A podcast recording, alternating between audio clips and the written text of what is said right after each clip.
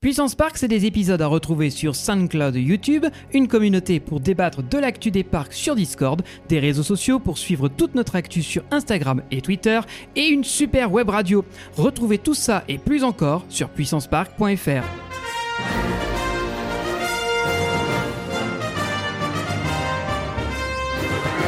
Ultime vérification, s'il te plaît. Are you ready? Générateur opérationnel. Achtung, Achtung.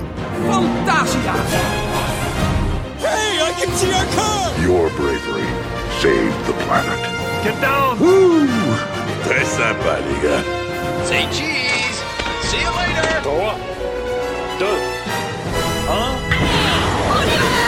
Et bonjour à tous, bienvenue pour ce nouvel épisode de Puissance Park et on va se retrouver aujourd'hui pour continuer et terminer la visite forestière et tout à fait agréable de Silver Dollar City aux États-Unis. Donc autour de la table, on garde la même équipe et on recommence avec Greg et juste là. Salut Et en face de moi, les deux amis qui ont pu profiter euh, de ce parc absolument exceptionnel dont j'ai déjà envie d'y aller, à savoir le Bon Val Coucou et notre invité de marque Dubik. Ah, que coucou Oh oui Faut avoir la rêve pour le coup, mais bon, euh, c'est un classique ça. C'est un classique. Alors, La boîte à coucou. Oh, ça, ouais. c'était la belle époque, ça quand même. oui. Les guignols toujours dans nos cœurs. Ah oui. Trêve. RIP, enfin double RIP du coup. Hein. Certes. Alors trêve de galéjade puisqu'on va tout de suite réenchaîner avec la deuxième partie de notre votre visite puisque nous on savoure littéralement on, vous- on est on est littéralement en Nous train sommes de pendus à vos lèvres. Exactement, je cherchais l'expression. Donc nous nous étions arrêtés à un instant. Mmh, miam miam miam miam miam. Et maintenant que vous avez bien miam miam aimé, c'est le moment de refaire du, du track, du coaster ou euh, C'est le autre moment de chose. passer un peu tout ça. euh, écoute, on y fait un peu chaud. Euh, c'est le moment un peu de, de se rafraîchir. Oui. Et pour ce, et pour ce faire, nous avons une attraction dont euh, la première fois que j'ai lu le nom de cette attraction-là, c'était à bord de Krampus, pour te faire plaisir. Oh. Parce qu'elle figure en poster, en panneau euh, cloué dans la façade où euh, les bateaux reviennent en fin de parcours de Krampus. Et c'est euh, Mystic River Falls, euh, qui est un raft. Alors de chez qui d'ailleurs? Toi, tu t'as peut-être les stats. Alors, de chez. Voilà. Alors, nos amis dans les Chez commentaires se feront. marque. voilà. Oui. Nos amis dans les commentaires se feront un plaisir de nous compléter. Euh, Ma oui, mémoire me sais fait plus, défaut. Je sais plus euh, qui l'a fait. D'ailleurs, euh, lançons un concours. Le premier commentaire qui trouve le fabricant de ce raft gagne rien. Voilà, comme ça. Toute notre estime. Non, Voilà. ça, n'a serait pas encore assez de euh, temps sur, euh, sur les différentes plateformes pour pouvoir commencer Ce à faire des gros sympathique euh, quand même de, de, de, de citer en fait le constructeur parce que c'est vraiment une attraction qui est d'excellente facture, euh, qui propose en fait euh, ouais deux attractions en, en une. euh, Mais qui propose deux attractions puisque euh, il, il me semble qu'ils ont euh, conservé le toute la descente du raft d'origine puisqu'il y avait euh, à la base un raft qui s'appelait Lost of Lost River of the Ozarks. Voilà, qui était un raft conçu par euh, Bar Engineering. Voilà, c'est la première fois que j'entendais le nom de ce constructeur, c'est pour ce raft-là, qui avait euh, qui avait ouvert en 85 et qui a qui a fermé pour laisser place donc à à euh, Mystic River Falls en euh, 2018. Donc il y avait initialement cette première descente euh, classique de raft euh, dans son canal. euh, C'est-à-dire qu'on est vraiment dans des rapides, euh, voilà, un peu euh, typique euh, des rafts. hein, vraiment petite promenade. C'est dans une zone qui est assez compacte, euh, mais qui au final nous propose quand même de se prendre alors des petits jets venant euh, justement de, de petits décors, c'est-à-dire tu sais euh, un peu le château d'eau euh, avec l'éolienne ou les trucs comme ça, avec des petites chutes qui nous tombent sur le coin de également la gueule. appelé les prétextes à foutre un jet d'eau. oui. Voilà, euh, voilà. prétexte à foutre un jet d'eau. Alors, Très belle cascade un petit peu Ah oui. partout et surtout des mini chutes qui nous permettent en fait de rajouter des dizaines de centimètres de flotte dans notre embarcation au niveau ça, des jambes. euh, de, la, de la dynamique euh, dans le parcours, c'est vrai que ça permet d'avoir- des accélérations, des, des ruptures de, de- de rythme. euh, C'est déjà c'est super bien intégré, et ensuite c'est hyper vivant parce qu'effectivement, étant donné que le parcours est assez compact. Bah, toutes les bouées se croisent. Quand tu as une bouée qui arrive d'un virage, bah, toi tu arrives dans un autre. Et puis euh, bah, eux ils vont se prendre une vague, tu vas t'en prendre une autre. Donc tout le monde se regarde en rigolant. C'est hyper vivant quoi. Attends une seconde, euh, le lift que je viens de voir là, c'est un ascenseur sur tour rotatif qu'ils ont fait? Alors oui, alors ça c'est très très intelligent de leur part. Parce que on Première fois que je a, vois ça pour le coup. on a pour la deuxième partie du parcours qui du coup est euh, la vraie nouveauté, on, on va dire, de cette attraction-là. Euh, on est sur un lift, euh, voilà, une colonne verticale qui en fait dispose de quatre ascenseurs sur, ch- enfin chacun de ses côtés dispose d'un ascenseur, ce qui en fait quatre au total. Et on est dans une espèce d'entonnoir quand on vient de notre petit parcours, on va dire relativement classique. Euh, on est amené par un tapis sur une de ces plateformes. Une grosse barre qui entoure la bourrée s'abaisse autour de nous. Et euh, la tour nous fait monter sur un de ses flancs tout en euh, subissant des rotations de 90 degrés systématiquement parce qu'elle embarque un autre bateau pendant que nous on monte. Tandis qu'en haut, il y a un bateau qui est déchargé et qui descend dans le toboggan final. Donc c'est-à-dire que voilà, Tu parallélises à mort quoi en fait. C'est ça, tu optimises génial. chaque mouvement justement de cette tourelle. Euh, et en fait, sur la petite vidéo que vous pouvez voir là en illustré, à un moment, vous allez voir que je l'ai mis en accéléré pour que ce soit plus euh, lisible. Euh, on peut constater que, euh, ben voilà, c'est chaque mouvement est calculé. Et pendant que, euh, pendant qu'il y a tout ça, ben, la quatrième face de cette colonne ben, fait descendre la plateforme pour réceptionner un des bateaux qui est en stand-by en bas. Avec ton accéléré, j'ai cru que c'était une, faute, une, une Ouais, non, non, non. Et on arrive dans la partie finale qui est un grand toboggan euh, qui subit, on va dire, une, un- quasiment un tour complet pour avoir une pente qui est relativement raide pour Oui. ce genre de raft, qui est très très longue. Franchement, la descente, euh, en gros, c'est com- haut, hein. comme on est, on est, on sort d'un virage, la bouée est en pleine rotation et un peu comme euh, la plupart des attractions aquatiques, euh, que ce soit Universal ou Disney, c'est la rotation qui va déterminer qui va se prendre la vague. Mais en fait, là, le problème, c'est que la vague arrose tout le bateau. voilà, c'est que tout le monde est perdant. voilà, Ouais, on s'en filtre prend partout. quoi. tous plein la gueule. Là en fait c'est plutôt euh, qui va avoir la chance de ne pas avoir besoin de se mettre en apnée quoi en fait. Ouais, c'est un petit peu l'idée. Et en plus, enfin, le, le, le, le ride, on n'avait pas besoin de ça pour être trempé, puisque le, le simple canal avant même cet ascenseur a suffi à rincer tout le monde, quoi. Parce que à chaque Ouais. fois que tu prends, que t'as un changement de direction, un virage ou quoi, une petite drop, tu te prends une vague pas possible. Donc t'es déjà complètement trempé avant même d'arriver là. Donc là, si t'avais un picomètre carré de sec, euh, ça, euh, ça, ça, Ça- ça ne durera pas. ça, C'est ça permet de, Intolérable. ça permet Voilà. de sortir Puis, de il y a- il y, a une quoi. sacrée vitesse. En plus, euh, il y, a, il y, a, il y a comme des rails sur lesquels glisse la bouée. Bon, là, comme elle est vide euh, sur l'illustré, on a, il n'y a pas eu de grosses vagues. Mais quand il y a du poids, et je peux te dire qu'aux États-Unis, nous, Oui, on était avec une poids. famille, ils étaient bien, bien généreux Oui, euh, il en mangeait chair. beaucoup de poêlés de- d'à côté. Là. Ouais, je pense Ouais. euh, ils ont la carte fidélité euh, Ah ouais. du parc. Poil et plus. C'est ça. plus. Voilà, ils ont le buffet à volonté, euh, tout ce que tu veux. Bref, euh, ils étaient très sympathiques au demeurant. Très sympa. Euh, on a bien rigolé avec eux et en fait c'est ça tu, tu t'es obligé d'apprécier les gens autour de toi parce que tu rigoles avec eux on se moque de ceux qui se prend la vague et mais au final après tout le monde est trempé donc euh, c'est ça qui est bon et on, se- et on est tous dans notre pédiluve euh, qui sert de, de raft Raft donc qui a été construit par la société Ride Engineers Switzerland. Voilà, j'ai cherché. oh c'est euh, suisse Ah, d'accord. Donc C'est c'est ceux qui font les, euh, notamment le nid du marsupilami au parc Spirou.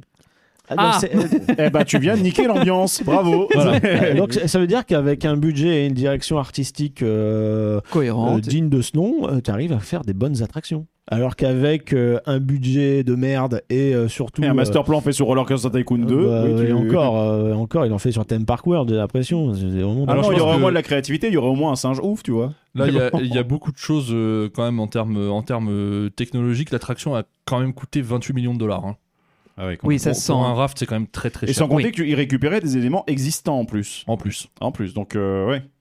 Mais là, il y a vraiment une optimisation en fait dans le raid system, surtout cette tourelle, euh, ce toboggan final euh, qui envoie du pâté. Et, euh, le, et, et c'est simple, elle a beaucoup de succès. Elle a énormément de succès. C'est considéré comme un des meilleurs rafts du monde. Bah, la preuve, si c'est cité par le Krampus, Ouais, c'est que ça inspire pas mal. Et, et puis bah voilà, visuellement, ça anime tout un coin du parc, quoi. Tout un coin du parc dans son quartier euh, euh, vite fait inspiré euh, New Orleans, si tu veux. Euh, bah, D'ailleurs, Mystic River, évidemment, c'est c'est quoi? C'est le Mississippi euh? Oui, c'est ça exactement. C'est la Nouvelle-Orléans, Bâton Mhm. Rouge, euh, c'est tout ce coin-là en fait. Donc le land, le land euh, est, est très mignon. On a aussi un petit peu plus bas, euh, si jamais vous regardez la carte de Silver euh, Dollar City, euh, on a aussi un Battle Splash, euh, bon relativement standard mais très bien Il est décoré. super joli. Il ouais. est super joli, pareil avec des cuves de flotte. euh, Esprit, euh, en fait, steampunk dans le sens où en gros c'est des, des pièces de, de machinerie à, à l'ancienne, quoi. Tu sais, des grosses cuves en cuivre partout. C'est toujours très très très beau à voir. C'est ce truc industriel, enfin début industriel avec euh, la, la ruée vers l'or, les premières machines à vapeur euh, qui marchaient au charbon. Donc les, les trucs de Ouais, l'époque. c'est ça, ouais, c'est James c'était thème un peu vapeur, ouais, maintenant que tu le dis. River Blast, ça s'appelle. Euh, Il y a aussi un Dark Ride qu'on a f- qu'on n'a pas fait, on n'a pas eu le temps de le Ouais. faire, qui s'appelle Flooded Mine, en gros la mine inondée. Et La euh, musique de Flooded Mine est sur Radio Puissance Park. elle y est. Ah, ça je savais pas. Et euh, ouais, si t'entends des mineurs chanter, euh, voilà, en rythme au son des pioches. Ah, je croyais que c'était Knott's Farm, pardon. Et non. C'est Et, même. euh, euh, je sais pas si c'est un flume ou Dark Ride euh, ou les deux. Bah, en fait, c'est euh, ouais, c'est un, c'est un boat ride euh, avec des pistolets, quoi. Donc euh, vous êtes dans votre petit- Interactif, du coup. Ouais, vous êtes dans votre Ah, petit sympa. bateau euh, et puis il y a un, parcours de dark ride où il y a des cibles. euh, voilà. c'est- Alors on l'a pas fait, on sait pas ce que ça vaut. Bah, il y a des on-ride qui sont sur YouTube, euh, c'est très bien aimé. Après, euh, bon, bah voilà, ça reste euh, un Dark Ride euh, euh, interactif. Donc, euh, nous, pour le coup, c'était pas notre priorité. Et en fait, on l'a complètement On zappé. complètement Parce que comme elle est au centre du parc, c'est-à-dire là où il y a vraiment énormément de d'allées, de, de, maisons, de maisonnettes, les artisans, tout et ça. surtout aucun coaster. Bah voilà, c'est ça. Nous, on est resté en périphérie. Et d'ailleurs, la prochaine étape, c'est les zones, on va dire, destinées aux enfants, aux familles. Euh, et même si euh, du coup le public, euh, c'est pas un public euh, nécessairement exigeant, hein, les enfants, eh ben Silver Dollar City, on ne déroge pas à la règle, on fait dans le bon goût. Euh, Il y a toute une zone d'ailleurs qui en gros s'appelle Fireman's Landing, donc euh, bah, le, la jetée en fait des pompiers, euh, voilà, juste à côté de Mystic River Falls. Donc là, vous avez en illustré le concept art qui est magnifique, hein, euh, qui est digne de certains concept art euh, Disney. Sauf que malheureusement, à Disney, par exemple, euh, pour un certain euh, Flight Force, là où on avait Attends. un super. Voilà, tu- ah merde, il fait tout noir, non Parle de Flight Force, vas-y. un Flight Force où on devait avoir, tu sais, le, le gros arc réacteur vintage à l'ancienne. Au final, c'est- s'est retrouvé sur un mètre carré sur un mur, une petite merdouille. Et évidemment, euh, pas de scène grandiose. Et ben ici, si on compare avec la réalité, les bâtiments sont exactement les mêmes. Il y a de la déco partout. Les employés, ils sont déguisés en pompiers de l'époque. Avec, tu sais, le gros casque à, à l'américaine. Là, on a vraiment une drop tower euh, familiale, mais vraiment toute petite. Euh, bon, on l'a pas fait. hein, oui, une petite. SNS, oui. Voilà, et dans la caserne de pompiers, en fait, tu as euh, le- euh, les zones un peu, tu sais, enfantines avec euh, les boules, les parcours à Des, gros des- ouais, des canons à boule à mousse. Des euh, canons à ouais. boule à mousse. Ouais. Ouais, c'est vrai qu'on en a testé, on a shooté deux trois gosses avec, et puis Ouais, après on c'était est parti. assez plaisant, ça d'ailleurs. Ouais, Ouais. ça nous a détendu. Et tu as aussi, euh, bah en fait, et tu as beaucoup. sort ça comme ça au ce qui est trop trop bien, c'est que tu as pas mal d'attractions familiales euh, Zamperla comme on peut en trouver à Frépertuis City, tu vois. Mais tu as énormément de bancs, de zones un peu ombragées où les parents en fait se disent ah c'est bon, le gamin il fait sa life, moi je me repose. Et tu as des petites décorations, tu as des euh, des bouches à incendie ou des, euh, des des boutons en fait d'alarme pour appeler les pompiers comme tu avais dans certaines villes à l'époque. Et en fait, dans ces euh, décors, on va dire traditionnels, eh ben, tu soulevais des petites trappes et tu avais des chargeurs USB planqués. Enfin voilà, tout était optimisé pour que les parents se- prennent leur pause, rechargent leur téléphone. Tu avais un coin fumeur un peu planqué dans les bois. Voilà, c'est vraiment optimisé pour que chacun y trouve son compte dans cette zone du parc. Il y en a une autre un petit peu plus loin, euh, justement, qui est plus euh, du coup sur euh, le thème grande exposition. Mais malheureusement, voilà, on n'a pas d'illustration. Mais en gros, tu as un petit coaster, on a un disco, la version short, qui est exactement la même théma qu'à, qu'au parc du Bocas. Ah, l'électro machin. Parce que comme du coup on est dans une zone qui fait un peu exposition universelle euh, 1800, euh, enfin fin 1800, tu vois, euh, bah, on a un petit coaster, on a tu sais, les polices typiques, on a le plan vraiment comme si c'était euh, une grande exposition euh, universelle avec euh, un bateau pirate pour faire un peu exotique, Ouais, avec les, les petits les- éléphants euh, Zamperla, euh, voilà. les Flying Elephant. Euh, les, euh, les, les chaises volantes, euh, du coup ce disco, la miniature qui est un peu en mode électricité. euh, ouais. Donc c'est c'est fait avec goût vraiment. Qui est, ce qui est fou, c'est de se dire que bah, pour une zone qui dit, c'est vraiment pas laissé pour compte. Et euh, là où un parc euh, pourrait se dire, bon, de toute façon, c'est pour les enfants, il n'y a pas besoin d'en mettre euh, des tonnes, on mettra ça plutôt sur les grosses attractions. bah là, tout est chiadé, quoi. Tout est chiadé de la simple devanture, de l'enseigne d'entrée de le moindre l'attraction. de- panneau. Tout est intégré, tout est. enfin, c'est super mignon.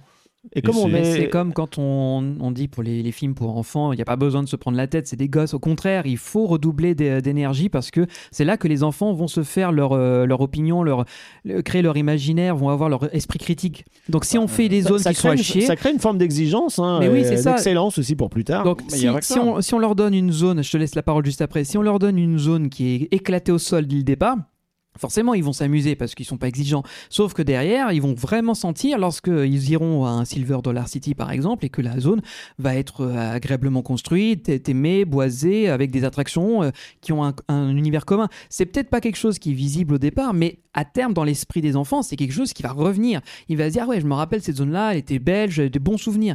Mine de rien, quand tu après, bah, tu as des, des adultes qui euh, deviennent des créatifs, qui veulent travailler dans les milieux un peu artistiques. Bah, ça, c'est les, éléments, c'est les, les premières bases, hein. Bah, c'est les les premières briques. Tu les stimules, mais ensuite derrière, si tu pour convaincre les gamins, il faut aussi convaincre les parents. Et les parents qui voient effectivement une zone t'aimée comme ça, qui peut être intéressante, qui les qui les intègrent aussi dans le truc, qui va pas juste les laisser sur des. Il y a eu, vous avez vu l'explosion des parcs euh, des parcs enfants urbains. Vous savez, les, euh, les Jimbaloo Park, les euh, Tefou Park, Park, savez, ouais. les tout Ouais. petits trucs où en fin de compte, l'idée de n'est trampoline. voilà, l'idée n'est pas mauvaise. Le problème, c'est que finalement, c'est- c'est pas... les parents sont pas intégrés dedans parce que t'as toujours genre la buvette, le truc, vas-y, Ouais. là tu consommes, Et- tes parents ils sont. Là, l'avantage, c'est ce côté industriel aussi euh, dans un bâtiment en tôle, euh, voilà, rien d'exceptionnel. Voilà, c'est effectivement, si on peut s'inspirer des, des Walt Disney Studios, merci de ne pas vous inspirer de la tôle ondulée, quoi. mais, euh, mais par contre, là, effectivement, si tu as effectivement ce- cette théma qui est présente, déjà, tu peux toucher plus facilement les parents qui, quand l'enfant n'est pas encore en âge de faire chier, pardon, d'influencer leurs parents, euh, le, il va, on va pouvoir l'amener là-dedans et les parents vont avoir la possibilité de, de lui faire découvrir le truc et de se sentir aussi bien en se disant l'environnement est sain pour mon enfant, quoi. Et- Donc c'est pas con. Et tu as pas con du en, tout de faire en ça. plus de tout ça, tu as l'architecture, alors que ce soit dans le coin pompier ou dans le coin grande exposition, l'architecture est toujours en, en cohérence avec euh, son thème. Donc tu avais les, les lampadaires étaient éclairés, tu sais, vraiment la, la peinture rouge pompier, tandis que dans l'autre, tu avais un peu ce côté euh, euh, Art Nouveau, euh, dans inspiration Art Nouveau, tu vois, les Américains étaient fascinés par Paris, et du coup, ils ramenaient un peu le côté grande halle, couleur un petit peu vert, etc. Ben, en fait, tu as ça aussi à l'entrée de chaque attraction, les lampadaires, les bancs, tout est réfléchi. Bref, c'est quoi, Ouais, c'est super. Il n'y a rien de criard, rien d'agressif. Ça Non. fait plaisir de s'y balader. Et, et ça change aussi un peu du thème, euh, tu sais, un peu, un peu euh, trop, euh, enfin pas trop, mais euh, très euh, cabane de trappeur, euh, cabane de trappeur, euh, maison en bois, etc. Donc euh, tu as un minimum de dépaysement finalement dans ce parc, avec euh, différentes époques euh, où ça montre vraiment l'évolution en fait depuis qu'ils sont installés, avec la découverte des technologies, Ah bah, de l'électricité. Il faut se dire que même pour les locaux, ça reste exotique, hein, parce qu'en réalité, des ghost towns et des trucs comme ça, il y en a pas tous les coins de rue. hein. C'est vraiment dans l'Ouest américain et particulièrement dans les zones désertiques qu'on retrouve ce genre de, de, de- de parc. hein. Il faut vraiment penser que même si c'est local à l'échelle du pays, qui est quand même immense, pour eux, ça reste quand même du dépaysement. hein. Ils ont pas ça tous les jours. Il y a un truc que je trouve impressionnant, on en reparlera quand on fera la conclusion, donc je vais pas m'apesantir là-dessus pour l'instant, mais c'est que là où tu prends un Knott's Berry Farm, qui a d'abord cette thématisation un peu Far West, quand tu rentres dedans, t'as ça, voilà, Ghost Town, c'est quand même un truc qui est euh, peut-être le secteur le plus aimé du parc. Bah, c'est le secteur historique. Voilà. Et finalement, où ça s'est perdu avec le temps, parce que le coin où t'as Accelerator, où t'as, euh, voilà, tout ça, maintenant, cette thématisation, finalement, c'est vraiment un quartier un peu à part de tout le reste. Là, ce que je trouve d'impressionnant, c'est que sur la thématique Far West, qui, à vrai dire, moi, personnellement, ne me parle pas. Clairement. Euh, ils arrivent à faire des spins, des variations, des trucs. Ils disent, OK, les pompiers, dans une période temporelle là. Et finalement, même si la période temporelle n'est pas la même, tu te retrouves avec une certaine cohérence et avec. T'as pas un land du futur. T'as pas, t'as, t'as pas les archétypes, les archétypes, pardon, posés par Disney avec Disneyland, euh, avec euh, des lands qui sont complètement euh, des paysans les uns les autres. J'ai l'impression que t'as vraiment une sorte de progression et d'évolution. En fait, a des transitions douces, j'ai l'impression. Et euh, je trouve que c'est vachement admirable parce que c'est pas facile de trouver. De trouver les thèmes à suivre pour d'autres trucs, pour de nouvelles attractions, etc. Bah, ça, ça suit finalement l'évolution sur un siècle de, de quand ils sont arrivés aux États-Unis, quoi. Qui sont partis justement, qui sont éloignés des côtes, des côtes est pour aller vers la, la ruée vers l'or, ce que tu veux, euh, avec l'évolution technologique en cours de route, avec aussi euh, le fait qu'ils deviennent euh, parfois sédentaires, tu vois, ils s'arrêtent en route, dans les bois, tout ça. Le côté western il y est très peu quoi. Il y, a, il y a une seule attraction qui fait western, c'est du coup euh, euh, le RMC, euh, j'ai oublié son Outlaw Run. Outlaw Run qui là vraiment euh, c'est le cowboy, euh, les bandits, euh, tout ça. Après il y a le train évidemment qui fait le tour du parc, euh, qui est vraiment euh, dans cette euh, dans cette euh, optique-là, et il y a euh, Thunderation qui est le train de mine vraiment typique. Après, le reste, bah, vous voyez, c'est des thèmes qui sont relativement variés, mais toujours dans le folklore de cette culture. Euh, Je dirais, voilà, tu as dit le mot important, c'est la culture, parce que jusqu'à présent, quand on parle de thème western, c'est via le, le- le prisme du cliché ou de, de l'image hollywoodienne qu'on en a. Parce que c'est, on, on s'imagine des représentations euh, un peu spécifiques. Mais là, en fait, Alors, on n'est pas du tout dans un voilà. Mesa comme on a chez nous. Mais justement, à parce que aucun moment, tu as, c'est- enfin, t'as des roches à certains endroits, oui, mais tu as pas ce côté ruée vers l'or, euh, coûte que coûte, systématiquement. Oui, mais bandit, encore une fois, c'est Voilà. idéalisé, romancé, euh, c'est c'est vu par le prisme du cinéma ou de l'imaginaire collectif. Là, on est dans ce qui aurait pu être une vraie ville de l'époque, avec les, les aléas qu'ils ont peut-être vécus, avec l'héritage culturel qu'ils nous ont laissé, et surtout les euh, petites spécificités que si tu ne prends pas le temps de vraiment les approfondir, bah, tu vas rester en surface à, chercher la, la prison avec le, bureau du shérif, à chercher le saloon et euh, basta en fait. Et là, j'ai l'impression qu'ils ont vraiment poussé la réflexion en disant bah voilà, là il y a une zone qui, euh, présente une ville un peu différente. Là, il y a une autre vision un peu différente aussi de l'Ouest américain. J'ai l'impression qu'on est dans des mecs, ce sont des mecs qui connaissent leur sujet, mais jusqu'au bout. enfin, c'est voilà, comme je te dis, c'est pas, c'est pas l'Ouest américain, c'est l'Amérique tout court. L'Amérique d'une certaine époque. d'une certaine époque. Et, euh, et nous, on- enfin, euh, peut-être à un moment, moi, je me suis posé la question, ouais, c'est un parc full western, enfin full euh, Amérique, cowboy, ce que tu veux. Est-ce que ça va me lasser au bout d'un moment? Et en fait, quand tu ressors de ce parc-là, t'es- tu ne satures pas du tout. Tu ne satures pas du Bah tout non, cette ambiance. c'est pris par tellement de prismes différents que finalement t'as pas l'impression de faire 100 fois la même chose, que les, les thématiques sont jamais les mêmes. euh, puis ça va, euh, à chaque fois, ça va chercher d'autres choses. Je- on va parler de time traveler après. Là, ça, ça parle encore de, de, de voyage temporel. Donc c'est euh, quand tu quand tu parles de voyage temporel dans un dans un milieu de western, c'est pas, pas le premier truc que ça t'évoque, quoi. Et c'est plutôt original d'aller chercher ça plutôt que euh, effectivement la mine, euh, plutôt que euh, les, les Indiens, les cowboys, euh, Silver Dollar City, c'est c'est pas du tout tout ça quoi. Bah oui, c'est ça, c'est que le dans la catégorie du brainstorming, tu as toujours les options cheap qui viennent, effectivement, tu l'as dit, mine, euh, shérif, cowboy, western, indien, caval- ca- cavalerie, La, Syrie. euh, voilà, la Syrie. la Syrie, pas le pays, le- la Ouais. Syrie où on coupe le la, bois. la Syrie, euh, voilà, euh, à découper et pas, euh, voilà. Les Bah, ça salauds, découpe aussi en euh, Syrie, mais bon, pas les. Non, non, non, non, les trains de la mine, ouais. ne, ne rappelons pas. Voilà, merci. J'hésitais à faire cette vanne et je me suis dit non, mais merci Valentin d'avoir défoncé Ouais. la porte. Toujours un plaisir. mais, mais, euh, Oups. mais non, c'est surtout que là, effectivement, il y, a une- il y a plus de profondeur. Et en fait, c'est vrai que nous, un Frontierland reste basé sur des clichés. En fait, c'est euh, c'est- là où Discoveryland, c'est le futur tel que vu par les visionnaires.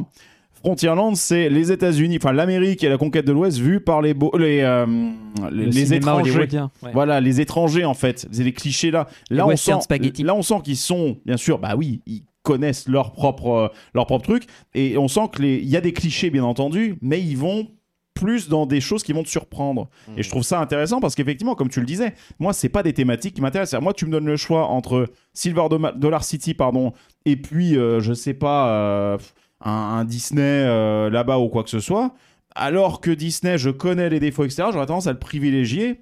Alors que là, effectivement, au niveau de la richesse, en plus, j'ai un peu peur sur ce genre de, de parc d'avoir euh, des tas de machines sur lesquelles je pourrais pas monter. En fait, non, au contraire, t'as énormément de choses à Bah, faire. Il y a des voir. trucs, il y a des trucs que certes je peux pas tout faire, mais il y a des, il y a des choses qui m'ont l'air déjà vachement intéressantes quoi. Même les flous, ils m'intéressent. Pourtant c'est voilà, c'est du flou. Donc Ouais. euh, bon, Mais quand va- tu fais 40 degrés, ça aide. oui oui avec 40 degrés et puis là tu, tu prévois euh, vu la vu, ce que tu cavales dans le parc, tu là, tu prends rien avec toi quoi. Donc euh, bon, avançons. Ouais, euh, C'était la petite digression. voilà. On continue. Donc, euh, nous, ce qu'on n'a pas fait, bah, c'est le train qui fait le tour du parc. Apparemment, c'est un tour qui dure Oui, 30 ça minutes. dure une plombe, ouais, c'est une demi-heure. Le, le- le trajet s'arrête au milieu pour, euh, pour laisser place à un show d'une quinzaine de minutes euh, qui apparemment est vraiment pas intéressant. Euh, donc c'est plus une perte de temps qu'autre chose. Ce qui est intéressant avec ce train, c'est euh, bah, la dimension du train parce que c'est une vraie locomotive, euh, des, des vraies voitures. euh, c'est un truc, euh, c'est un vrai train qui fonctionne au charbon. C'est pas du tout euh, COP 21. Et on, entend, on, on entend bien le siffler d'ailleurs. Ah ouais, euh, dans toute, la, dans toute vallée. Je pense même que les alentours aussi le- l'entendent bien vu que ça doit bien résonner. Oui, bah en même temps, euh, les alentours, il y a quoi? C'est euh, Bah, il y a les, Branson les en surtout. euh, Enfin voilà, c'est la nature, quoi. Branson est quand même euh, un peu, ex- enfin c'est un peu excentré de Branson. hein, c'est vraiment un peu éloigné. Hein. C'est Tu, pas à côté. tu vois hein. pas la ville en fait depuis euh, les attractions? Peut-être aussi, peut-être euh, sur le B&M euh, de l'entrée du parc euh, Wildfire. Mais, mais là, on va enchaîner du coup avec euh, une attraction qui est un peu dans le délire euh, steampunk, parce que Wildfire, c'était un peu le cas, justement, avec l'inventeur euh, qui fait la nitroglycérine, tout ça. Là, on part dans le délire voyage temporel avec Time Traveler, qui est pour moi le coup de cœur du parc. C'est et une fois de plus, c'est, je souligne le courage en fait de la stratégie du parc et des dirigeants parce que c'est un prototype. C'est-à-dire qu'avant euh, Ride to Happiness, il y avait Time Traveler. Le design des trains a été fait pour Silver Dollar City. Euh, on retrouve le même finalement à Plopsaland, mais Ah, une euh, petite variation voilà, près à l'avant des carlingues, mais euh, voilà, il y a juste, il manque un élément de décor qu'on retrouve ici, que vous allez pouvoir ben, voir en, en vidéo. On a une gare qui est, qui est, qui est, qui est folle. Alors, c'est dans un bâtiment qui fait assez basique, tu sais, c'est- on est chez un scientifique. Par contre, l'intérieur, T'as des, t'as des horloges partout, t'as des plans, tu sais, des dessins, des véhicules. Et en gros, on va faire un bond temporel. Alors, où, quand, on sait pas, mais euh, voilà, ça fait, euh, ça fait ce petit bond temporel. euh, et du fait que, bah, avec tous les engrenages, le, le train qui spin sur lui-même, et le fait qu'il y ait des launches. Enfin, voilà, il y a un petit côté retour vers le futur, une fois de plus ouais. que moi euh, qui me touche euh, particulièrement bien et le délire steampunk avec vraiment le scientifique et sa fille qui bossent tous les deux d'ailleurs euh, qui s'appelle le nom de famille c'est Charles non c'est je crois que son prénom c'est Charles donc euh, petite euh, pensée pour toi euh, Benji Non, mais l'attraction m'est destinée en fait. voilà non mais t'aurais, Oui, adoré t'aurais adoré donc euh, et puis Puis regarde-moi ce l'entrée d'entrée, est magnifique. L'entrée est magnifique, t'as vraiment le bruit du tic-tac de l'horloge et en fait dans toute la, le loop audio qui en fait des musiques pop des années euh, 60, 70, 80 qui sont en mode bluegrass, c'est-à-dire un peu country à la cool, mais vraiment très apaisant. Euh, tu sais, t'as Time de Pink Floyd, tu as euh, Time After Time de Cyndi Lauper. Enfin, voilà, ça va un peu dans, ça récupère un peu des chansons, euh, des époques qui parlent un peu de la temporalité aussi. Donc, et tu as des bruits de tic-tac partout dans la file d'attente et dans la gare. Un Des tic-tac pour les engrenages. D'où on disait qu'ils avaient un petit délire pour les horloges. Voilà, bah, voilà. Ouais, voilà. Et là, tu peux voir dans la gare les engrenages À ce qui niveau-là, c'est du fétichisme, les mecs. Tu hein, vois, les- signaler, hein. tu vois ce qu'on appelle les circuits temporels, là, voilà, comme sur la DeLorean avec Bah, les dates qui défilent. C'est la référence. Ça, c'est une référence à la machine à voyager dans le temps de H.G. Wells. ouais, hein. bah, évidemment, C'est totalement le, design, le du- design. Du, personnage, euh, de sa fille, euh, voilà, c'est un peu dans, dans ce délire-là. Et euh, tu as le, le départ du train qui est incroyable, Ouais, qui se ah, fait avec qui- un qui- gros qui est son de vraiment cloche. mis en scène en plus. Ouais. C'est très impressionnant de voir ce train Bah, partir et, et- s'engouffrer Et dans pareil, le train, il est chargé en fait par les engrenages, les engrenages qui tournent. Ouais. T'as des espèces de grosses lumières au centre et qui, euh, qui flashent et qui font vraiment une, un bruit, assez, une, une vibration, comme s'ils étaient en train de charger les trains. Et ensuite, on lâche les trains au son de cloche. Et en gros, c'est là qu'ils font leur bond temporel dans les inversions, dans les catapultages, euh, etc. C'est... Et moi, je, suis, euh, comment dire, j'ai, fait l'attraction, on a fait la file d'attente et j'ai enchaîné avec Emmerich, on est monté tout de suite euh, à l'arrière du train et j'ai eu vraiment euh, l'expérience de A à Z. J'ai eu le tour parfait, c'est-à-dire que j'ai eu les rotations qui ont mis en avant, tu sais, euh, le bout de rail qui passe à côté de toi. T'es vraiment dans l'enchevêtrement de rails. Euh, toutes les sensations étaient vraiment euh, planantes. Bah, c'est- Il n'y a pas ce côté tr- trop intense de RTH, mais euh, cela dit, ça reste intense quand même parce que tu te bouffes euh, justement la first drop en sortie de gare qui est quasiment verticale, qui fait combien de mètres à peu près? 27 mètres 27 à mètres 90 euh, degrés, donc dans les gencives. Donc euh, voilà. Et Et ils euh, ont mis des freins en, en début de drop euh, pour sortir de la gare. J'ai vu, il y a des. oui, a c'est des- un peu ralenti. Oui, c'est Ah un oui. peu ralenti. Mais après, euh, il y, hein. il y a deux zones T'as de un mec qui met le pied, qui fait pas gaffe. Allez hop, ça part. Même ralenti, quand tu te retrouves à l'arrière du train, Ah quand ça sort, T'es tu happé. te décolles bien. hein. T'es Oui, tu- vraiment tu, sens happé que par la tu- machine. Tu, vas à un endroit où ton corps devrait pas aller. Quoi. Ouais. était éjecté euh, littéralement. Et en plus, tu sais, tu as les fameuses plaques métalliques qui forcent le- la rotation, qui spin ton véhicule. Ouais. Ce qui fait que dans la first drop, tu es en rotation. Pareil, tu comprends rien de ce qui se passe. C'est magique. Tout l'intérêt de ce, ce genre d'attraction, euh, c'est souvent pour les spinnings, hein, c'est que chaque tour est différent. Et là, ça prend vraiment tout son sens parce que Time Traveler, c'est euh, pas du tout comme RTH où RTH c'est très intense et euh, tout s'enchaîne très rapidement. Time Traveler, c'est beaucoup plus aérien et t'as as davantage de temps pour profiter de chacun de ces éléments, quoi. Ça, c'est très très agréable aussi.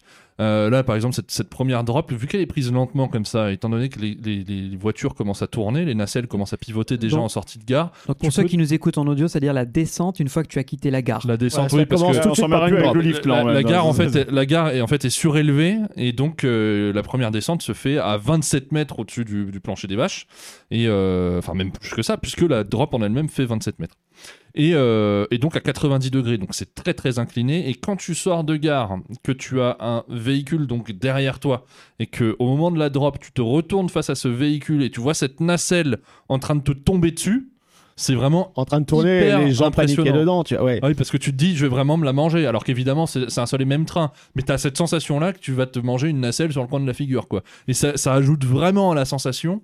Et euh, ensuite, le parcours en lui-même, donc beaucoup plus aérien, beaucoup plus, euh, beaucoup moins intense que, que RTH. En soi, je, je préfère, euh, je préfère euh, Time Traveler.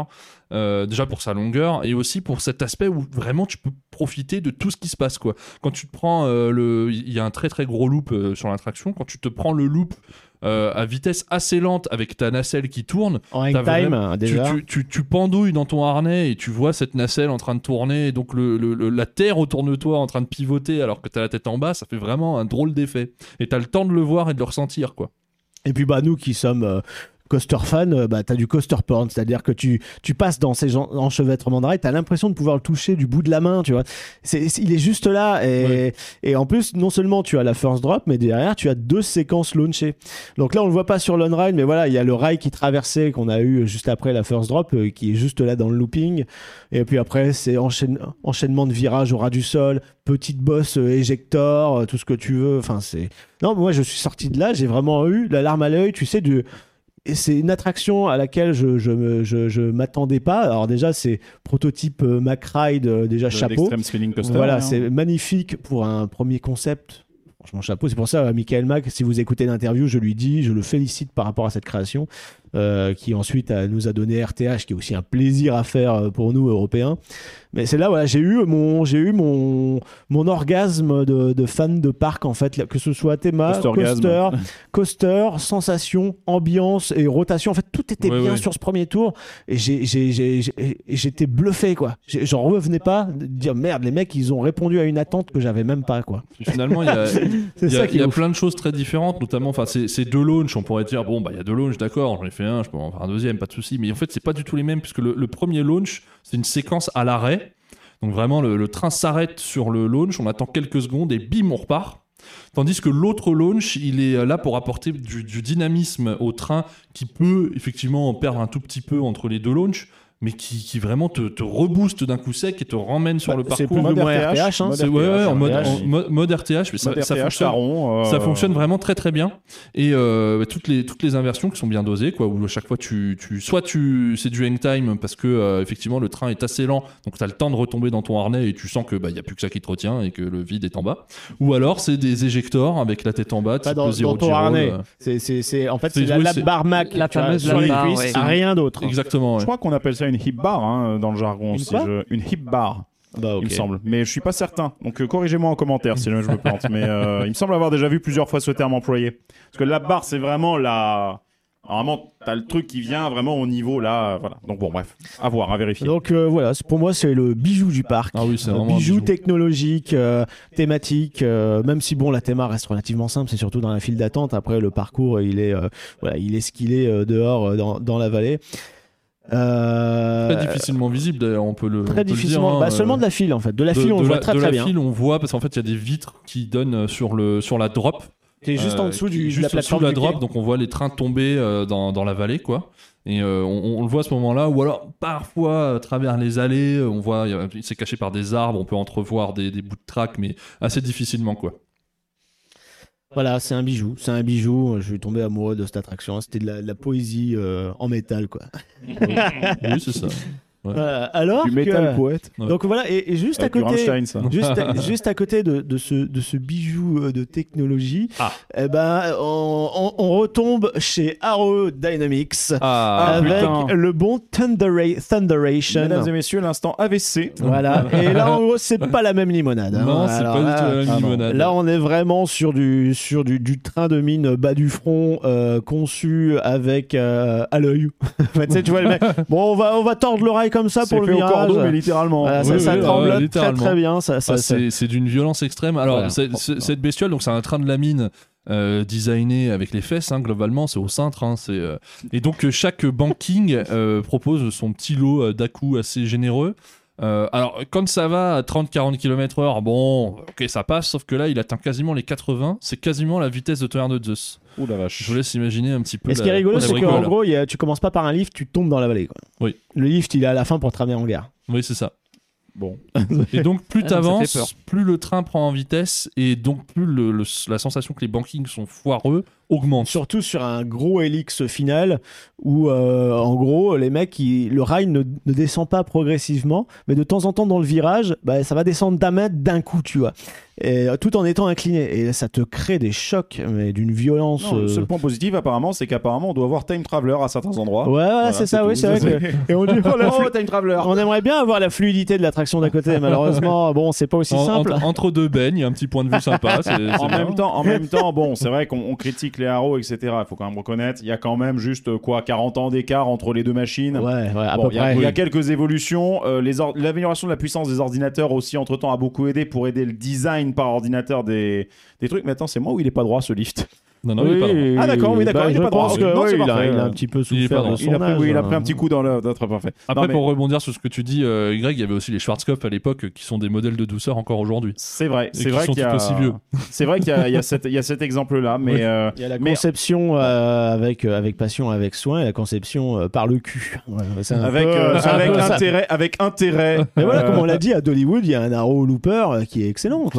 Ensuite, pour continuer sur ce, sur ce point-là, c'est vrai que quand t'as euh, quand t'as un Shilky, quand t'as un gars comme ça qui va te pondre un truc, qui sait exactement comment le faire, quand t'as un talent qui est capable de faire la machine, généralement ça va, même à ces âges-là. Ensuite, l'avantage de l'informatique, c'est toujours le même, c'est de démocratiser. C'est qu'aujourd'hui, effectivement, tu prends, euh, allez, tu prends No Limits 2, euh, tu peux faire une exportation du, tracé qui a déjà été lissé. Je dis pas que c'est directement euh, mettable dans des machines-outils, mais tu as déjà une base technique qui a été travaillée par un logiciel que tu peux installer aujourd'hui sur même un téléphone pourrait te le faire tourner.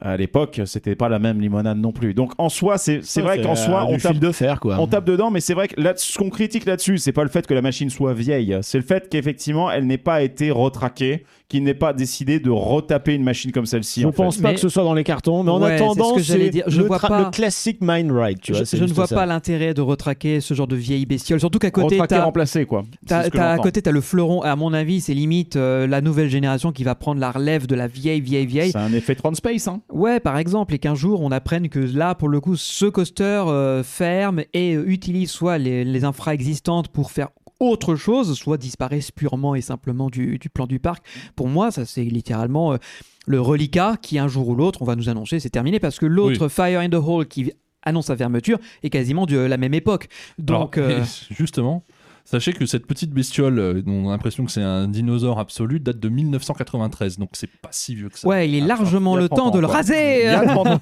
il a 30 ans, il a 30 ans. Non, mais c'est pas vieux 30 ans, c'est plus ça qui m'in- m'interroge. Ah, C'est qu'en 1993, je- il y avait déjà des de B- ordinateurs. C'est l'âge de BTM, quoi. Voilà, Un peu- et, Sur peu de choses près. et BTM est un petit peu plus confortable. Ça dépend pour les oreilles. Alors, les Euh. oreilles, c'est un problème qui peut être résolu, c'est un choix, mais je, je trouve que c'est plus confortable que de faire euh, ce truc-là. Bref. Effectivement. Bon bah voilà, on a fait euh, le tour, on va dire, des, des attractions majeures du parc. Donc euh, il n'y a pas seulement des coasters comme on vous l'a dit, il y a les dark rides, euh, il y a aussi euh, les concerts à droite à gauche, il y a de la bonne bouffe, il y a tous les artisans à aller voir, il y a beaucoup de promenades, les, les zones les zones qui dit qui sont très très belles, euh, Ouais. Flume La- Ride, le raft. euh, La- même la refaisabilité des attractions, quoi. Parce qu'il y a des parcs, tu t'as fait l'attraction une fois, tu n'y reviendras pas. Euh, là, la plupart des attractions, vous en sortirez, vous voudrez absolument euh, Refaire un reprendre, tour euh, déjà dans la foulée. ah. Refaire un tour dans la foulée parce que c'était génial. Ah oui. Et puis derrière, euh, ben, euh, continuer de découvrir. Une fois que tu as fait le tour, bah, tu recommences en fait. On se dit, tiens, j'ai envie de refaire ça et ça et ça, et tu les enchaînes. Ouais, Bah, c'est vrai quand t'as des machines en plus, enfin. Un extrême spinning, ça se prête à de la refaisabilité par essence même. Oui. Parce que déjà, la, la configuration, enfin, le- l'expérience physique que tu ressens n'est juste vraiment pas la Bah même. oui, que ce soit déjà tu fais l'avant, l'arrière sur tous les coasters. On aime bien avoir la différence parce qu'à l'avant tu prends plus les airtime, à l'arrière c'est plus la vitesse. T'es vraiment, tu t'engouffres. Ouais. Mais là sur euh, sur RTA, enfin sur RTA, sur euh, Time Traveler, sur TT, euh, oui, oui, oui, Oui, oui. TT RTH. ouais. Oui, très bien. Euh, sur Time Traveler, bah, c'est pareil, tu changes de véhicule, bah, c'est des sensations complètement différentes. Et ouais. tu as le côté hasardeux des rotations. Et puis, euh, enfin, vraiment, euh, comparé à RTH, où RTH très très intense, et donc l'enquiller euh, un certain nombre de fois, bon, c'est Ouais, pas... c'est vrai qu'on est calmé. hein. Nous, on l'avait Ouais. fait euh, deux, trois fois, Benji. À la fin, on était un peu Ouais. mort. À la fin, là, je me disais, c'est bon. J'ai mo- j'ai ma dose de G, mon corps a besoin Ouais. de les absorber Ouais, on là. a Ouais. atomisé du premier coup, hein, pour le coup. Donc, Tandis euh, que Time Traveler, c'est su- suffisamment bien dosé pour que euh, t'aies pas ce problème-là et qu'il n'y ait pas l'intensité qui vienne te, te ruiner tes tours, quoi. Et euh, c'est combien de temps le, le- le circuit de Time Traveler vous, l'avez, vous savez un peu combien ça Euh, dure c'est un peu plus long qu'RTH. Ouais, Parce Ouais, gros, J'ai euh, l'impression hein. que c'est long. En gros, c'est à partir du premier launch que tu fais sur Time Traveler, c'est le, début du parcours d'RTH. Quoi. Ah oui, quand Voilà. même. Donc là, en gros, tu rajoutes la drop euh, et quelques virages surélevés avant pas d'arriver une dans inversion déjà euh, en sortie de Si, drop, si, si, tu as une espèce de, de corkscrew euh, géant ou zéro G-roll, je sais plus trop. euh. Euh, Zero G-Roll, ça intervient après, ouais, t'as une espèce de dive loop euh, qui, qui intervient. Parce que mine Ouais. de rien, c'est aussi ça qui est intéressant, c'est euh, les coasters, ils, sont, ils ont une bonne durée. Au final, c'est ça aussi, t'as pas le sentiment d'être Ah, euh, tous, berné. hein, tous. hein. Voilà, parce que tous les on-ride qu'on a vus, même le Je train, le train de la mini Arrow fait quand même un, son temps en termes de, de layout. Donc, j'ai pas le sentiment que tu ressors et que tu te dises ah, j'ai attendu 20 le minutes pour au final une minute. Le plus rapide, c'est Outlaw Run. Parce que Ouais. une fois que tu es lâché du lift, ça s'enchaîne tellement vite que tu arrives en zone de fin. tu dis, Oh, Qu'est-ce qui s'est passé? Ouais, mais justement, il a pour lui le wow, qu'est-ce qui s'est passé? Ouais, C'est ça. Et, tu as envie de le refaire pour essayer de comprendre ce voilà, que tu as Et vécu. puis nous, à l'époque, c'est- on y est allé. Donc nous, c'était qu'en début juin. C'était mi-juin. hein. Mais, euh, Mi-juin. en fait, c'est avant quelle date il faut y aller en juin? Parce que faut pas y aller avant juin parce que c'est le spring break et Non, compagnie, oui, c'est mais la tout le mois de juin, globalement, c'est. Voilà. Voilà, première vingtaine de euh, juin, c'est optimal. Ouais, c'est impeccable ça. Et là, on avait 5-10 minutes maximum, mais en général, on arrivait et on était à quai. On Oui. attendait juste parce qu'on voulait être first row, last row, tu vois. On Oui, attendait voilà, on un avait train nos- et on embarquait. Nos petites exigences, quoi. Mais Et des fois, on arrivait, euh, euh, le débit était tellement bon, que ce soit sur Time Traveler notamment, on arrivait systématiquement, on n'attendait pas. On arrivé sur le quai et puis on avait l'embarras du choix. Euh, C'était une amplitude d'ouverture de quelle heure à quelle heure Ce jour-là, en tout cas? ça faisait du 10, euh, 10h, 20h. Ouais, on est parti avant la fermeture aussi parce qu'on avait beaucoup de routes. Ah non, on est parti à la fermeture. On est parti à la Ah fermeture oui, on avait fait la fermeture. Oh putain, oui. mais bon, en fait, Non, mais c'est passé tellement vite la journée. Voilà, c'est Ouais. ce que j'allais dire. pas c'est vu le temps passer. 10h, 20h, ça fait une amplitude euh, raisonnable et acceptable, mais euh, mine de rien, si vous avez eu le temps, journée basse fréquentation, de faire et refaire et re-re-refaire, euh, c'est rentable Ah, comme puis journée. on, hein. on- est parti en se disant qu'on serait resté encore plus longtemps, quoi. En plus, Ah bah oui. En même temps, si les conditions de... pour découvrir le parc sont idéales, ça t- en fait, on va se dire, ouais, mais du coup, tu fais plus de machines dans la journée, tu fatigues plus. Pas vraiment, parce que psychologiquement, t'as tellement pas le stress de te dire, ah, faudrait faire ci, faudrait faire ça, faut passer les temps d'attente, etc. Puis même, faire la queue, ça use. C'est tout con, mais ça te, ça te fatigue prématurément alors que tu fais rien, parce que t'es emmerdé, il y a tout le monde qui est en train de gueuler dans le truc, euh, tu es en train de crever en plein cagnard, tu te demandes où est-ce qu'est le, le putain de quai.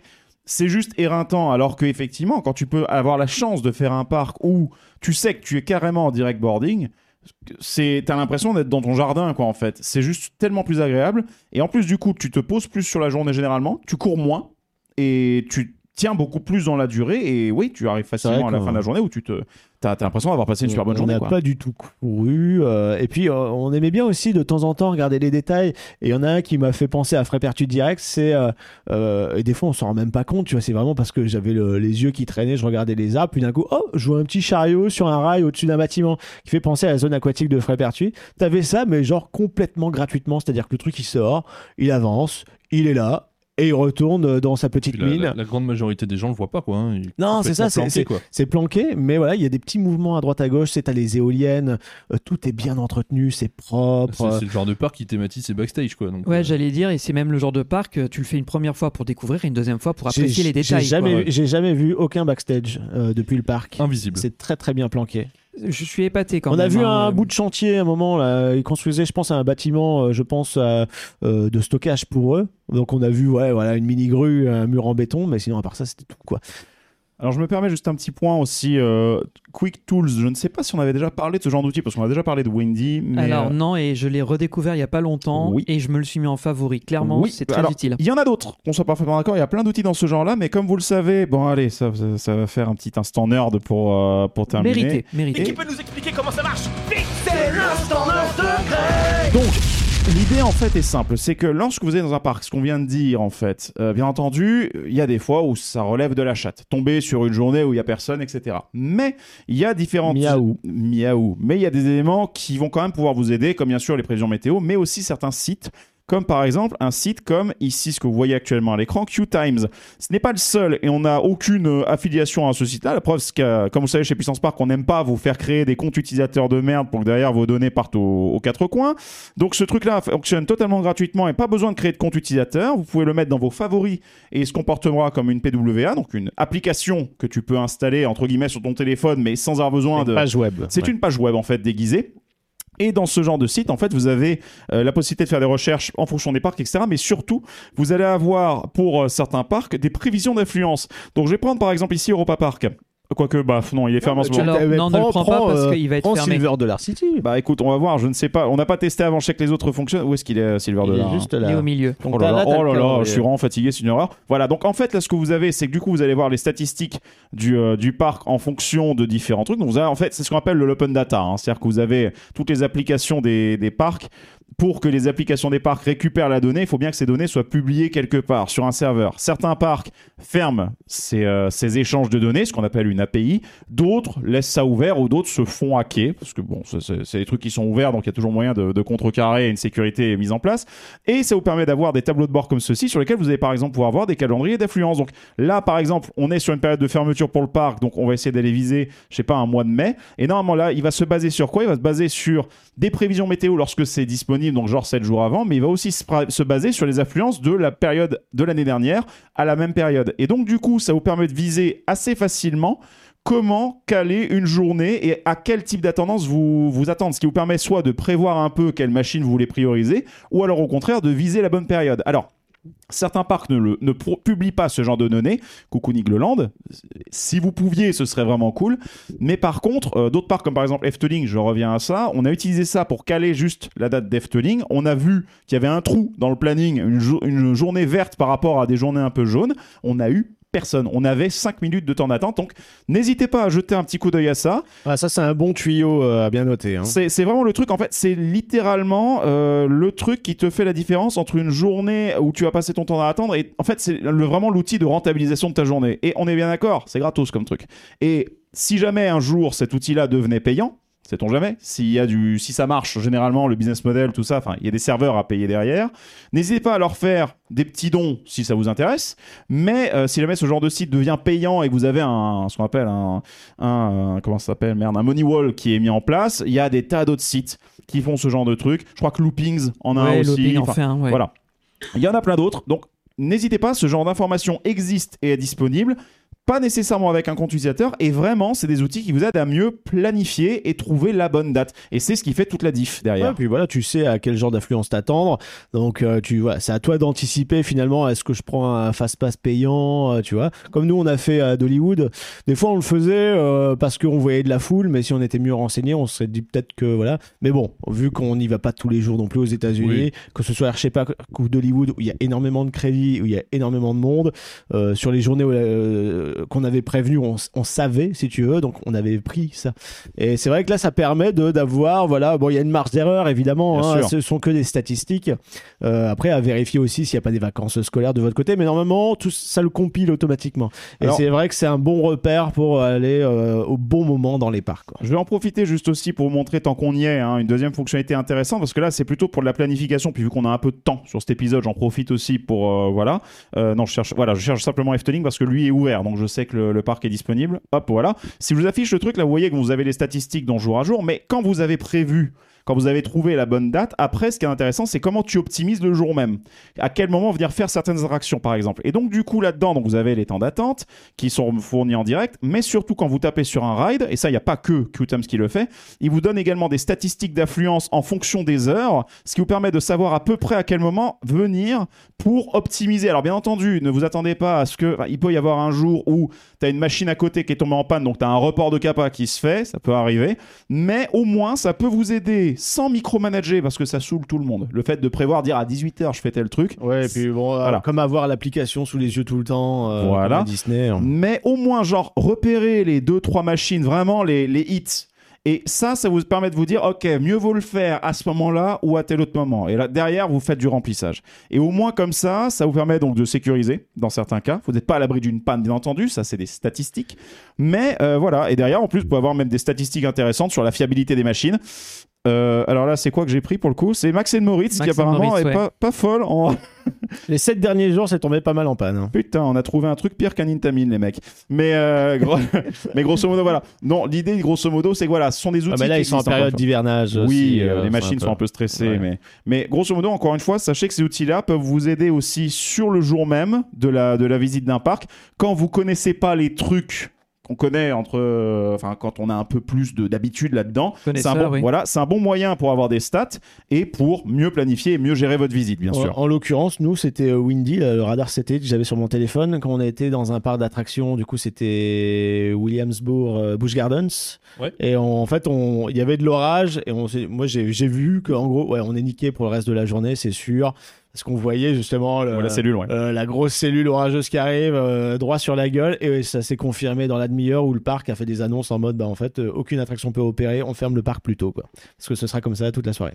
Même on l'a déjà utilisé aussi à Phantasialand de notre road trip de Oui, 2021. à Wally Wally Holland. Holland, quand Wally il y avait l'orage aussi. Alerte foudre, on savait qu'il y avait une alerte foudre qui allait tomber. super utile tous Et ces puis outils. on a fait une attraction Dark Ride, on a anticipé les, les mouvements de foule. Ouais, c'était génial. Voilà, donc n'hésitez pas encore une fois. Et comme je le répète une dernière fois, il n'y a pas besoin d'installer des applications pour ça. Il n'y a pas besoin de créer des comptes utilisateurs pour ça.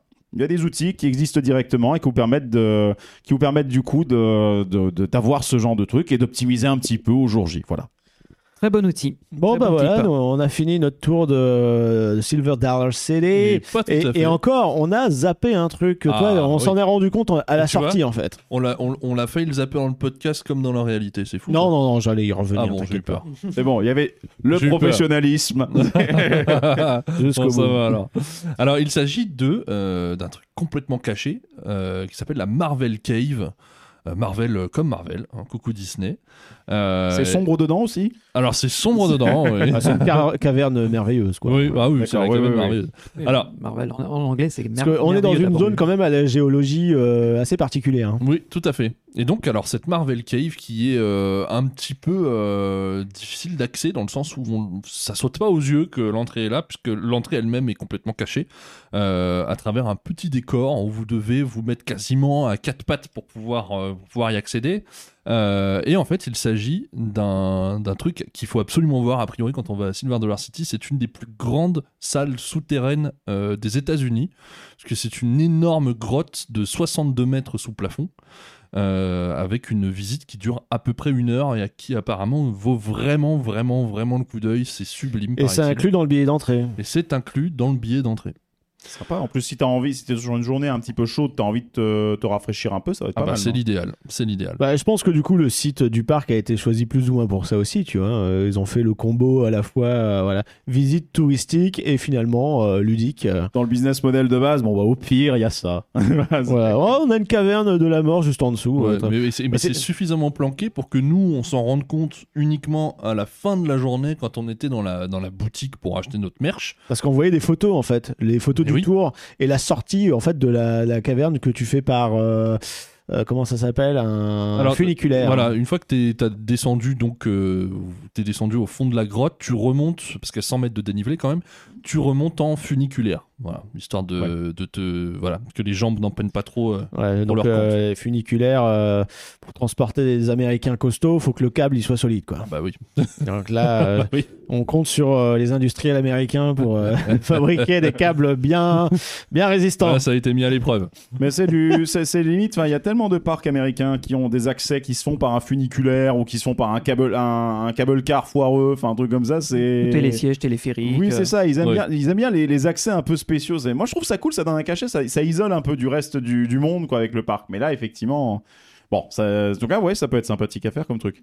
Mais du coup, les photos que vous avez pu voir du machin, c'est quoi? C'est genre, il y a, c'est vraiment un peu, je vais dire une connerie, c'est un peu façon de visiter des, euh, des grottes façon euh, Lascaux ou des trucs Oui, comme ça. c'est ça, oui, c'est c'est vraiment la Sans les promenade. peintures Rupert, je suppose. non, mais genre, voilà, euh, c'est- vraiment juste, voilà, c'est mis en valeur. T'as des grands spots euh, qui éclairent euh, l'intérieur. Enfin, il y a Des une mise en fumée, lumière, euh, effet de fumée quand même. Euh, je pense que peut-être ça se trouve, tu sais, tu as des, des audios qui t'expliquent un petit peu. Je pense qu'ils ont un minimum scénarisé ça, mais pas non plus euh, euh, pour en faire un truc euh, romanesque non plus. Faut, pas abuser. Il, parle de géologie, point.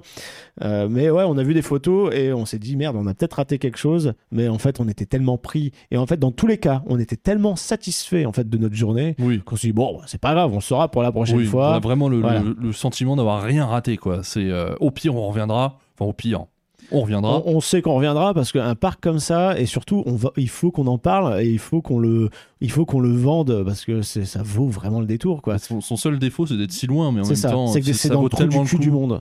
Ça vaut tellement le coup. Le Silver Dollar City, c'est vraiment en plein milieu du Missouri. C'est à côté d'une d'une ville random, un de ces Springfield américains. C'est vraiment à côté d'un Springfield. Euh, qui donc il y a un aéroport, hein, c'est desservi, mais c'est que des vols internes évidemment pour pouvoir y aller. euh, c'est c'est que du régional. Euh, et c'est euh, sinon euh, à partir d'un grand aéroport, il y a rien autour, quoi. Il y a rien. C'est 7 heures de bagnole. sinon, c'est pas accessible. C'est très Ouais. excentré quoi. C'est le parc le plus éloigné qu'on a fait sur l'ensemble de notre trip. Ouais. Et, mais ça valait vraiment le détour. Sinon, est-ce que tu as quelque chose à dire pour conclure sur le parc? Bah moi c'est un parc qui m'a vraiment émerveillé, qui m'a euh, qui a encore ravivé un truc quoi, parce que euh, ça faisait très très longtemps que j'avais pas ressenti ce que j'ai ressenti à Silver Dollar City pour un pour un parc d'attractions. Je suis sorti de là euh, ému. J'avais des, j'avais des frissons, j'avais des le, le- soir quand on est allé se coucher, j'avais j'arrivais pas à dormir parce que mon cerveau travaillait sur ce que je venais de voir ça faisait extrêmement longtemps que j'avais pas ressenti ça dans un parc parce que la plupart du temps tu sais à, quoi ça va ressembler, tu même si il y a des effets Rookberg, il y a des choses comme ça, mais c'est vrai que quand tu visites un parc pour la première fois en Europe ou un parc américain euh, au random, bon bah t'as visité le parc et une fois que t'es sur le parking, tu passes à autre chose et tu penses même à ce que tu vas bouffer après quoi. Mais là c'était pas du tout le cas et je me suis même pris à regretter de qu'on ne soit pas resté deux On est, jours. on quoi, est parti à contre-coeur, tu vois. Ouais. Genre, putain, on va, on va refaire des Six Flags derrière, on n'a pas envie, quoi. C'est vrai. Et un- alors on, on l'a pas évoqué, mais peut-être que c'est, je sais pas ce que ça vaut, mais il y a aussi un parc aquatique, hein, à Silver Dollar City, tout comme à, à Dollywood euh, notamment. Je savais même pas, tu vois. Bah voilà. Donc euh, je me dis peut-être que deux jours sur place pour faire le parc aquatique, pour faire le parc d'attractions, pour faire un peu des deux. Et puis aussi, Ça euh, peut-être visiter Branson le soir, tu vas faire un truc attrape touriste.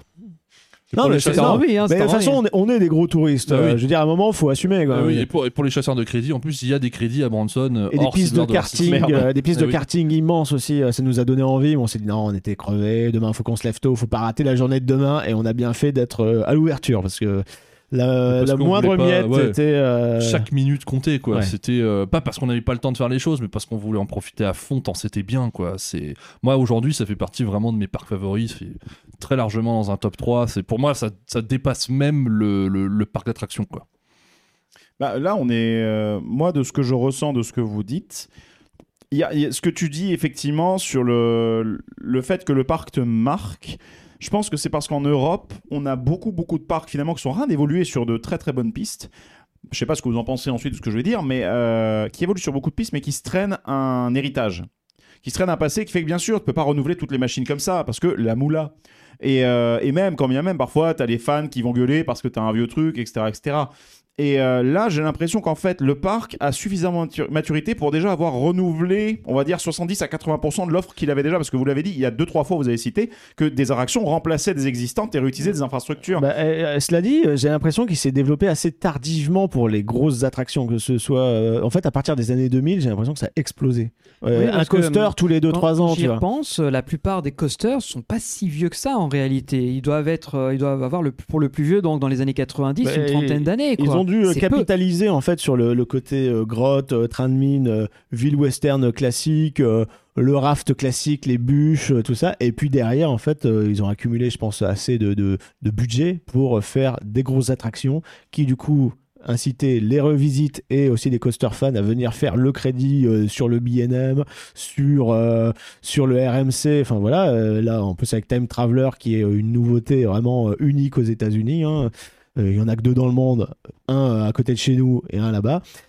Euh, Donc forcément, ça attire, ça attire du monde. Je pense qu'il y a un autre phénomène, mais je vais peut-être dire une connerie, donc encore une fois. Mais je pense qu'il y a aussi une différence de culture business. Et la culture business, c'est au niveau notamment bah, des gens qui te prêtent, parce que ce n'est pas que du budget. Les États-Unis sont les rois du on vit à crédit et les entreprises ne manquent absolument pas à cet appel-là. Et quand bien même ils ont un budget opérationnel, enfin je pense qu'ils doivent. Je ne connais pas l'état de leurs finances, mais je pense qu'effectivement, enfin, tu- le parc serait pas maintenu. Enfin, ce serait un Six Flags like s'il n'y avait pas les, s'il y avait pas du cash, quoi. Mm. Mais euh, la capacité d'emprunt qu'ils doivent avoir doit être beaucoup plus grande aussi aux États-Unis. Pas parce que c'est Silver Dollar City, mais parce que c'est les États-Unis. Parce que la culture du parc d'attractions, parc à thème, est tellement ancrée, vu qu'entre guillemets, ils n'ont que peu d'histoire. Leur histoire a commencé euh, finalement assez tard par rapport à l'histoire européenne. Du coup, le divertissement euh, est passé par la création des parcs d'attractions, et donc les banquiers, les financiers sont certainement plus à même de prêter des grosses sommes à des parcs pour s'investir. Alors bien entendu, dans le cas d'un Silver Dollar City qui en plus donne une bonne gestion, donne un site qui est connu et qui est reconnu internationalement, et donc du coup ça va faciliter aussi de déverrouiller des gros budgets et des gros apports externes. Alors qu'en Europe, je pense que, mais je me trompe peut-être, je pense qu'il y a peut-être aussi un problème de cette culture, qu'aujourd'hui le parc d'attractions et le parc à thème, c'est même même la raison pour laquelle Puissance Park existe un peu, c'est que dans certains cas c'est un domaine qui est mal connu. C'est un peu, je vais donner une anecdote, bête.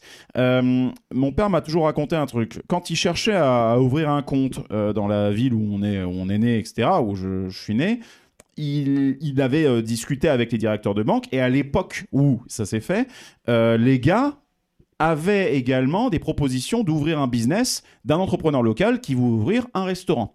Pas n'importe quel restaurant, parmi les premiers McDo de France.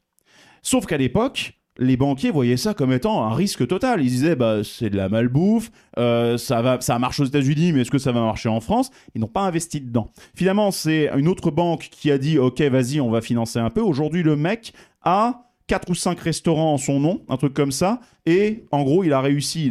Et aujourd'hui, les directeurs de banque se disent, putain, c'est peut-être la plus grosse connerie qu'on ait fait de pas accorder. Et je pense, peut-être, si des directeurs ou des personnes qui bossent dans les parcs nous écoutent, veulent en parler un peu, on est partant justement pour en discuter. Mais je pense qu'il y a peut-être encore, à l'heure actuelle, même si ça se déverrouille avec le temps, je pense qu'il y a encore un peu une méfiance de ces secteurs un peu euh, traditionnels financiers qui voient ça comme étant une sorte de divertissement. Enfin, quand tu vois des parcs aujourd'hui, le parc d'attractions qui existe encore beaucoup en France par rapport au parc à thème, où là on est sur un parc à thème, des attractions Ah oui, là, clairement. travaillées, Mhm. une storyline, une déco évoluée, du prototype, des, une, une offre qualitative quoi sur le truc, pas juste on fout une pomme et on appelle ça un ride. Donc là l'idée c'est que je pense que les secteurs qui sont capables de prêter de l'argent et de faire ce genre d'apport, en France je pense et en Europe sont peut-être plus frileux te foutent des taux d'intérêt qui doivent certainement te décourager de faire des méga gros investissements, ce qui explique peut-être aussi, peut-être, des thématisations qu'on peut juger nous ensuite derrière comme étant un peu bancales ou pas finies, C'est juste parce qu'il manquait du budget. Là où là-bas, à mon avis, il y a peut-être cette différence. Alors ce que je dis là, bien sûr, euh, Six Flags a aussi prouvé des, il y a des trous dans la raquette vis-à-vis d'eux. Ouais, hein, mais d'accord, mais- justement, tu as une différence avec Six Flags, c'est que là, tu as aussi un côté patriotique. C'est un produit dont on est fier. Les employés sont très fiers d'être là. Euh, on l'a vu chez tout le monde. hein. Il y a personne euh, qui était qui avait l'air blasé en fait euh, sur l'ensemble des opérateurs. J'ai l'impression que tout le monde prend soin en fait de ce petit bijou, de ce petit écrin là.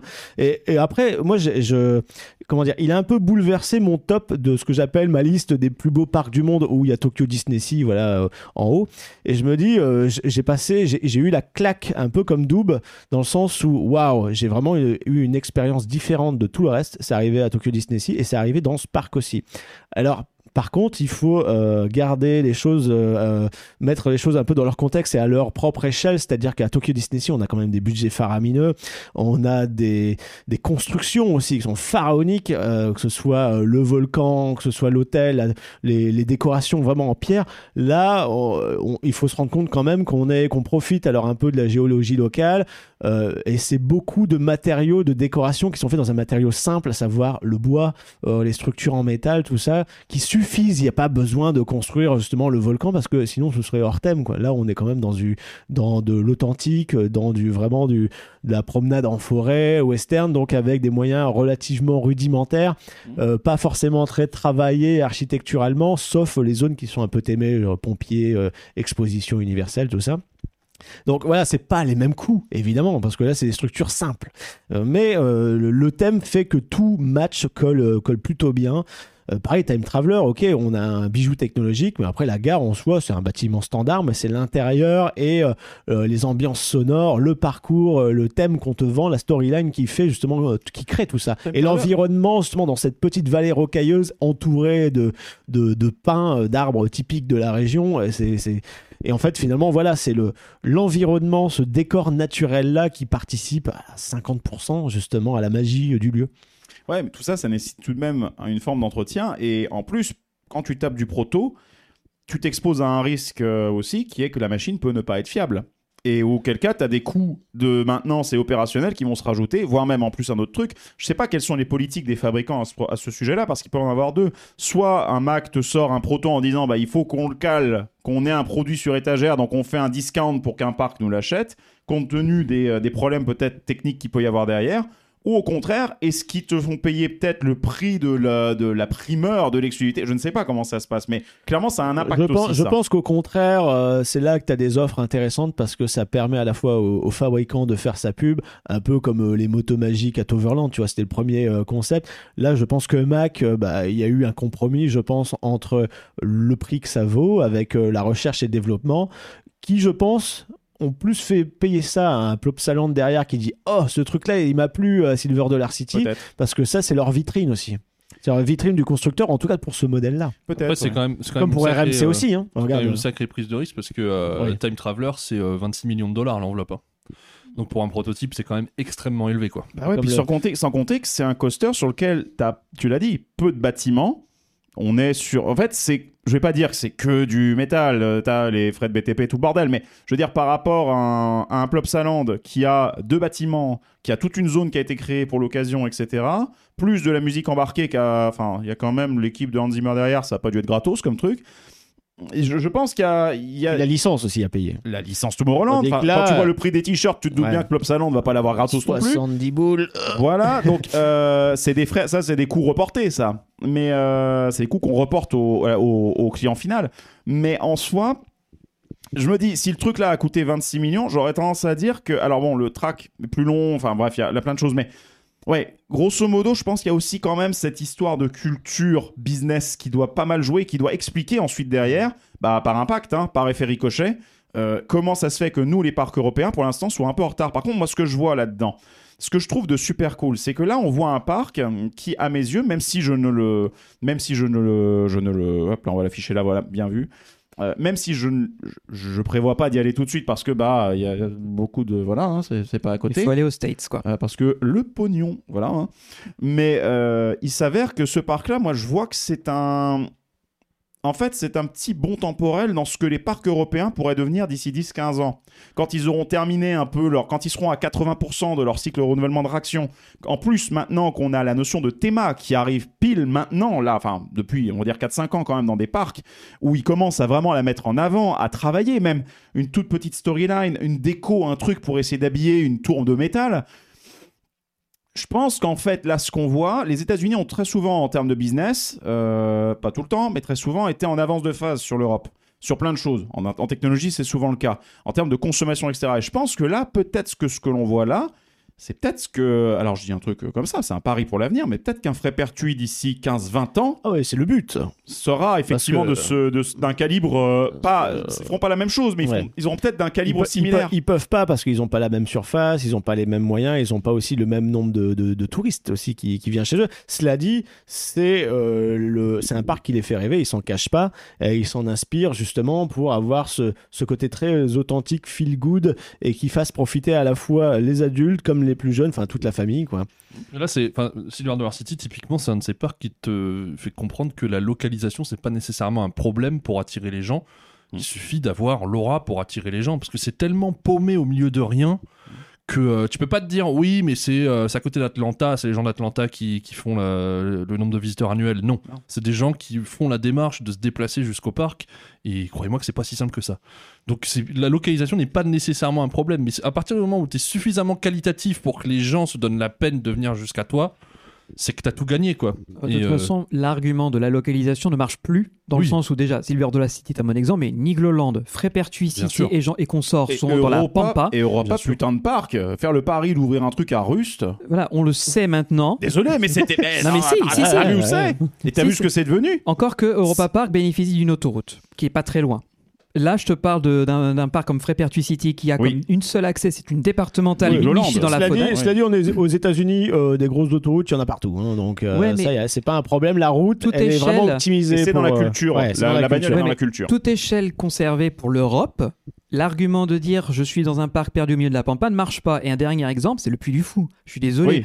Plus perdu que ça au milieu, entre une vieille ruine oubliée mais du sa monde. réputation fait venir. euh, C'est tout la monde. réputation du parc. Maintenant, on est dans une ère des médias. Les, les médias digitaux font que euh, un parc peut littéralement s'effondrer ou de euh, gagner en réputation grâce à des, bonnes, des bons investissements. La preuve avec Silver Dollar City, qu'on encense depuis deux épisodes. Donc, pour moi, il y a ça. Il y a une dernière chose, parce qu'après, je pense qu'on pourra arriver tranquillement à la conclusion. Toi, tu faisais le parallèle avec euh, peut-être que les États-Unis sont en commencé avance. la conclusion. ça fait une demi-heure qu'on conclut. Ouais, mais là, on a beaucoup digressé, mine de rien, Ouais, parce que clair, là, mais- là, on est un peu hors sujet. Mais ce que je voulais juste terminer, il y a un élément auquel tu n'as pas trop fait référence, parce que là, tu l'as parlé juste d'un point de vue purement pécunier et financier. C'est qu'il y a une chose aussi, c'est que les mentalités, les envies de la population ne sont plus les mêmes par rapport à ce qu'il y a il y a 30 ans. On est dans une ère où construire quelque chose, et plus particulièrement en France, c'est la croix et la bannière. Parce qu'il y a l'écologie, parce qu'il faut garder des sols, il faut éviter de, de, sam- de d'occuper trop de sols qui pourraient être utilisables, chose qui à 30 ans, c'était pas du tout la priorité.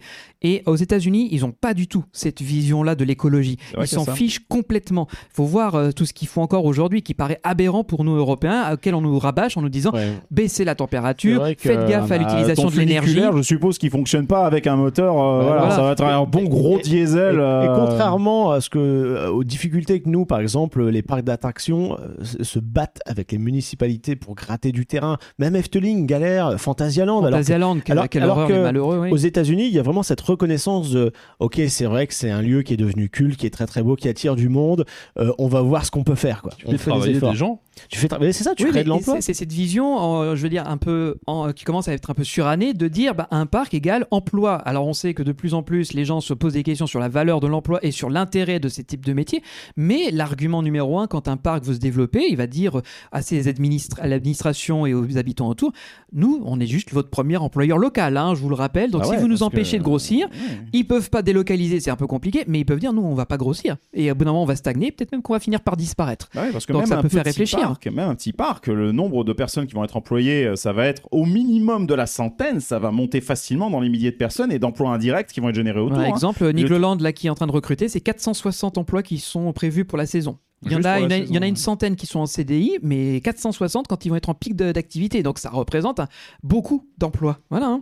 Bon, les garçons, est-ce qu'on vous a motivé à visiter Silver Dollar City évidemment, évidemment. Ah ouais, Tu- euh, comment question oratoire, tu sais, c'est sûr. hein. elle, est rhétorique parce que comment nous qui sommes, alors pas des coaster fans à, à fond, mais qui aimons la thématisation, on ne peut pas ne pas dire autre chose que oui, on veut aller faire ce parc. c'est un parc ouais, où il semble faire bon se balader déjà à la base. Ah, clairement. Et ça, c'est déjà un point très important. C'est pour moi ce qui différencie déjà aussi beaucoup le parc d'attractions du Ah parc ouais. à thème. Mais il y a tellement de détails, tellement de choses à voir, il y a une telle ambiance dans ces allées que ne serait-ce que se balader déjà, c'est une expérience en soi. Bien sûr, mais rien que ça, pour moi, ça, ça détrône beaucoup de parcs à thème, qui se disent à thème, mais qui là, pour le coup, n'ont rien. Parce que lui, à côté, certes, il y a des grosses machines, mais moi, ce que je vois, je peux faire quasiment tous les flumes, je peux faire une partie des coasters, je peux me balader d'une boutique à l'autre, voir les artisans en train de travailler, je peux aller faire la fameuse cave, Oui. je peux faire, euh, enfin, pour moi, là, rien qu'avec ça, je peux faire deux jours à Silver Dollar, sans même être allé au parc aquatique. Donc, s'imagine, je dois en plus le rajouter. Bref, non, pour moi, c'est ça vaut, euh, ça vaut le ticket. J'ai très très envie. Si un jour ça s'organise, d'y aller avec vous et en vous en tant que guide, moi je me laisse porter quoi. D'ailleurs, le prix de la place, c'est quoi? C'est Bah, 80 justement, dollars ne pas oublier que euh, Silver Dollar City, ils sont, ils sont conscients de la, de la qualité de leurs produits. Donc, c'est une destination dite premium, un peu comme les Busch Gardens. Euh, D'Hollywood c'est, aussi, euh, Hershey Park. euh, L'entrée à Silver Dollar City, c'est une centaine de dollars. C'est 90 et des poussières. Euh, 90 et des poussières. Ouais. Si euh, il y a une journée avec un peu d'affluence que vous voulez un coup de fil, c'est un peu plus cher que le prix de l'entrée. Euh, tant et si bien que nous, à Dollywood, notamment, on avait pris un package. euh, donc euh, entrée, parking, euh, coupe-fil et euh, un restaurant le midi. La journée par tête nous est revenu à 260 dollars. Ouais, quand même, c'est un budget. ouais. Ce qui est quand même une euh, voilà, ça fait une grosse journée et euh, Silver Dollar City c'est les mêmes tarifs quoi. Donc c'est euh, une, une, en- une entrée sans parking sèche, sans rien à côté, c'est déjà 100 dollars quoi. Le parking était payant? Le parking était payant. ouais. Oh, je me souviens même plus. Ouais. En Et fait, encore, tellement content que tu, tu payes. à la- Oh, tenez, c'est Et une voilà. vérité. Parce qu'au final, même si, euh, même si on flirte autour des 100 dollars, euh, j'imagine plus les taxes, euh, pour moi, je, je n'ai aucun problème à me dire je sors ce billet. La qualité est au rendez-vous Voilà. euh, Je veux- indéniablement. hein. Je la diversité aussi. Hein. Il y a tout. Il y a de tout pour tout le monde. Donc euh, c'est juste dommage que, comme on a dit, le parc est perdu au milieu de rien, qu'il faille vraiment avoir envie d'y aller avec une voiture, parce que j'imagine qu'il n'y a pas de transport en commun pour y aller. Bon, il y a rien, c'est la voiture ou rien. Voilà, donc euh, il n'y a pas de bus, il n'y a pas de train, il n'y a que dalle. qu'il y a une ligne de bus avec Branson. hein. Ah, c'est pas impossible. L'aéroport Alors là. Non, pas l'aéroport, mais Branson, centre-ville, je pense. Si t'en viens à faire ton périple pour la Silver Dollar Ah, City en transport en commun, à prendre ton bus à Branson, c'est que t'auras vécu des trucs avant déjà. Ouais, non, les États-Unis, les États-Unis, euh, les transports en commun, malheureusement, c'est triste à dire, mais non. c'est vrai que la bagnole de location déjà va souvent Ouais. parfois coûter Non, à peu c'était une prix. suggestion. De merde coup, de ma c'est- part. c'est eux qui ont 50 ans de retard par rapport à l'Europe. Ah oui, là. Mais- Mais... en même temps, vu la distance, Non, mais c'est tellement immense, a, ça a été- euh, Non, pas mais même possible. pas, je parle pas à l'échelle nationale, mais même à l'échelle d'un État. Je veux dire, ils pourraient au moins développer ce genre de réseau, mais non, ça c'est pas dans la culture. bah, et, c'est pour les politiques terminer, locales. hein. et pour terminer, c'est aussi, au-delà des transports, c'est dormir sur place, parce que ça veut dire que vous avez été à Branson pour euh, de- crécher, j'imagine. Oui.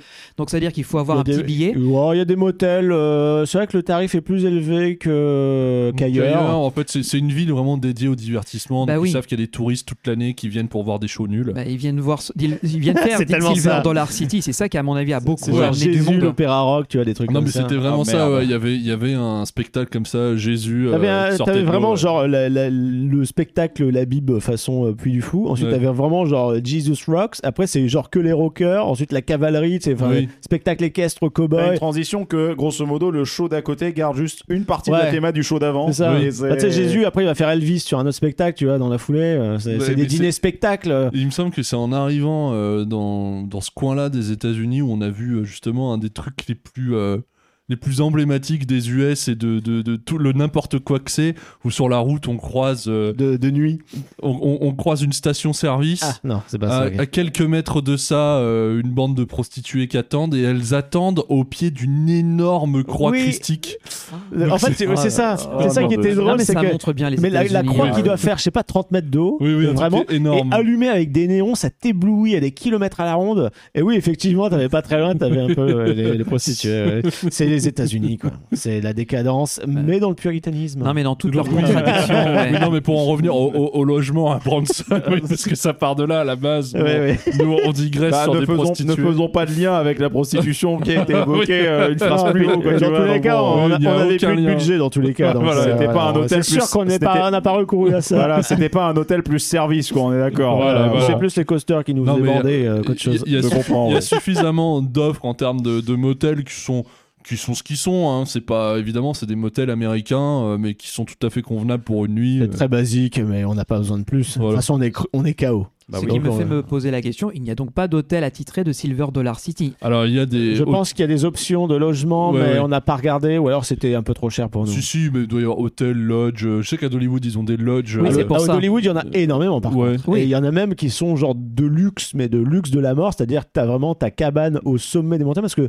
contrairement à ce parc-là, c'est dans- c'est au creux de la vallée euh, d'Hollywood. C'est pour ça. Et tu as des Mm. lodges qui surplombent cette vallée avec les balcons immenses, avec piscine, jacuzzi, ce que tu veux, mais esprit trappeur, mais de luxe, tu vois, euh, voilà. Et ça, par contre, j'ai regardé, avec la clim. j'ai regardé, j'ai regardé les prix, euh, là, c'est, c'est, c'est, c'est pas la même Ah, limonade, bah, quoi. c'est, très non, très c'est premium. pas- hein. Oui, oui. Bah, Silver Dollar City, j'imagine qu'il y a même genre de package. euh, parce que c'est c'est des parcs qui sont, euh, qui sont quand même très similaires, sur, qui ont beaucoup de points communs. Mais un Et- peu plus, pe- et- et je un pense peu plus qu'il y en dans a- le folklore ici que d'Hollywood où là c'est, c'est Oui. assumé que euh, voilà, crachez votre argent quoi. Oui. Il y a du bling bling si tu veux, un petit peu plus Ah, que là. oui, Dolly Parton, quoi. c'est- Ouais, Voilà, c'est- les paillettes, quoi. Oui. Les paillettes et le, le bonnet double D. Exactement. Exactement. Bon, je pense qu'on a dit tout ce qu'on avait à dire Ouais, autour de allez, Silver Dollar City. allez à Foncez-y. Silver Dollar si vous êtes dans la zone et Ah que si vous avez un petit budget et que vous voulez vous faire un Il a très personne euh, parc, qui va dans cette zone. Ah Mais bon, allez-y quoi. si par hasard vous vous retrouvez euh, dans un diamètre de, de 500 km, un rayon de 500 km, Ça va. n'hésitez pas, en n'hésitez 6 pas. heures, vous y êtes quoi. Oui, 5, oui, 6 ça, heures. ça vaut les 6 heures de bagnole de toute façon, clairement. hein. Nous, ça valait bien euh, le, le périple jusque-là parce Euh, que à la base, on ne devait pas aller à Silver Dollar City dans le premier programme. Euh, on devait euh, remonter du côté du Canada après avoir fait Val d'Amer pour faire Canada's Wonderland et redescendre ensuite côté Cedar Point. Et, euh, et donc cette journée à Canada's Wonderland, euh, bah, c'est celle qui a été par la suite dédiée à Silver Dollar City parce que Covid, parce que difficultés frontalières et, Et- parce que restons aux États-Unis, Voilà. on va pas de au Canada. regret, pas de regret. Et on a, je pense qu'on a très très bien fait parce que certes on a laissé du crédit sur le carreau, mais par contre euh, on s'est pris un des, un des meilleurs parcs de la planète euh, dans la tronche. quoi. Et Donc, ce qui, est, ce qui a été intelligent aussi, c'est que tu as casé ça sur le trip. euh, le lendemain, c'était Kentucky Kingdom, le fameux parc euh, abandonné par euh, Six Flags, repris par la famille Hershend, et Oui. qui en gros se fait sur une demi-journée sans problème, quoi, sans Mais forcer. heureusement parce que euh, bah, entre Saint-Louis, Six Flags Saint-Louis et, euh, et Silver Dollar City, on en a eu pour 4 de bagnole, 4-5 heures. Voilà, mais le retour, mais pour enchaîner avec Kentucky, c'est 6 après, heures. et après c'était a 7 fait- heures même, c'était quasiment 8 Ouais. heures. Donc on a fait, 8 on heures a fait. 4 heures de route euh, le soir où on a quitté Silver Dollar City. On a dormi et le lendemain 3 heures, on est arrivé genre euh, midi, midi 13 heures euh, sur l'autre parc et on a enchaîné. Après une, sauf que- une, une très courte nuit. oui. Tu m'étonnes. Très courte nuit et on, à jeun on s'est pris des cocktails et on avait euh, on a, ça tournoyait dans les coasters Ça littéralement tournoyait, ouais, deux fois euh, plus. on s'est dans la journée, on s'est du coup on s'est fait euh, l'un des RMC réputés comme étant les plus intenses de la planète. Enfin pour que des que des choses bien en journée de Ouais. fatigue quoi. Les États-Unis après, quoi. le, après le chemsex, le chemride, quoi. Voilà, ça, exactement. Voilà, propre, voilà. quoi. Bon, bah, ouais, on, a, on a fait le tour. euh, voilà, Silver Ouais. Dollar City, Ah, il mais- mérite mais bien allez-y, ses, allez-y au moins une fois dans il votre mérite vie. ses faut- médailles, ses Ah oui, trophées. il faut, y a il faut vraiment problème. prévoir le, le, le, le voyage par là-bas, même si c'est pas le, même si vous vous, n'irez pas aux États-Unis évidemment juste pour Silver Dollar City, mais, mais je Achetez-vous, vous en prie faites un voyage qui l'inclut quoi. Achetez-vous le couteau euh, gravé Silver Dollar City, Ah oui. euh, même si vous n'allez pas vous en servir, mais euh, voilà, Oui. vous avez été voir le coutelier qu'il faut voir. Non, bah, évidemment, on s'en fout un peu. Mais ouais, c'est aller faire la visite et puis euh, vous nous en direz des nouvelles. On est sûr que nous, on vous envoie pas faire un truc nul et voilà, c'est validé définitivement. Clairement. Sûrement. Et euh, en parlant de nous en faire des commentaires, euh, bah, s'il y a des gens dans notre communauté ou dans la tienne qui ont déjà eu la chance d'aller à Silver Dollar City, dites-le nous, parce que finalement ça reste un parc peu euh, visité par les Européens, puisqu'il faut y aller. Donc euh, vous pouvez le faire sur Facebook, Twitter et Instagram, hein, bien sûr, et rejoindre Ce notre communauté. Forçage Khalid, cette transition de forçage. C'est un métier. Ah oui, oui, oui, je vois que tu as été à The Villebrequin School of Forcing the truc euh, Et, sur les réseaux sociaux. et ouais, encore, c'est- j'ai pas sorti la roue du forçage. Non, d'ailleurs, il va falloir peut-être qu'on y réfléchisse, ça c'est trop du forçage. On va y réfléchir. Et aussi nous le dire sur notre Discord, parce que la communauté, c'est aussi ça, c'est échanger, c'est donner les points de vue. Donc n'hésitez pas. Et pour tout le reste, nos, ré- nos créations, que ce soit YouTube, les podcasts et notre chaîne Twitch, c'est www.puissancepark.fr. Et n'oublions pas aussi de citer les copains. Donc, euh, Doub, euh, toi, t'en parleras euh, dans quelques mois, euh, Quelques mois. sur ta chaîne euh, YouTube, euh, Doubic. hein, vous tapez euh, D-O-U-B-I-C-K et vous tomberez forcément euh, sur ces trip reports. Il y aura un lien en, en description dans tous les cas. Voilà, et Et aussi voilà. First Drop, Pierre, euh, qui fait ses vlogs. Euh, Je pense que Silver Dollar City, ça arrivera d'ici, je pense, quelques semaines, euh, un ou deux mois. euh, parce que c'est dans l'ordre logique finalement de, de notre chronologique pardon de notre voyage donc allez jeter un petit coup d'œil à ces vidéos et puis bah moi sur mon Instagram Val de Lorraine vous avez des stories en fait qui ont été faites à chaud sur le parc qui vous permettent aussi de le découvrir avec nos yeux et et voilà, on, on espère que ça vous motive à, à faire un road trip comme ça avec des amis, de la famille, peu importe, et Bah, de si faire après ce ça, ils sont détour. pas motivés, euh, Ah bah ce si, si, faut. si, si, si, là, là, là, il faut. Bah déjà, fallait la motive pour s'enquiller les deux Voilà. épisodes d'une heure vingt, tu vois, donc ça...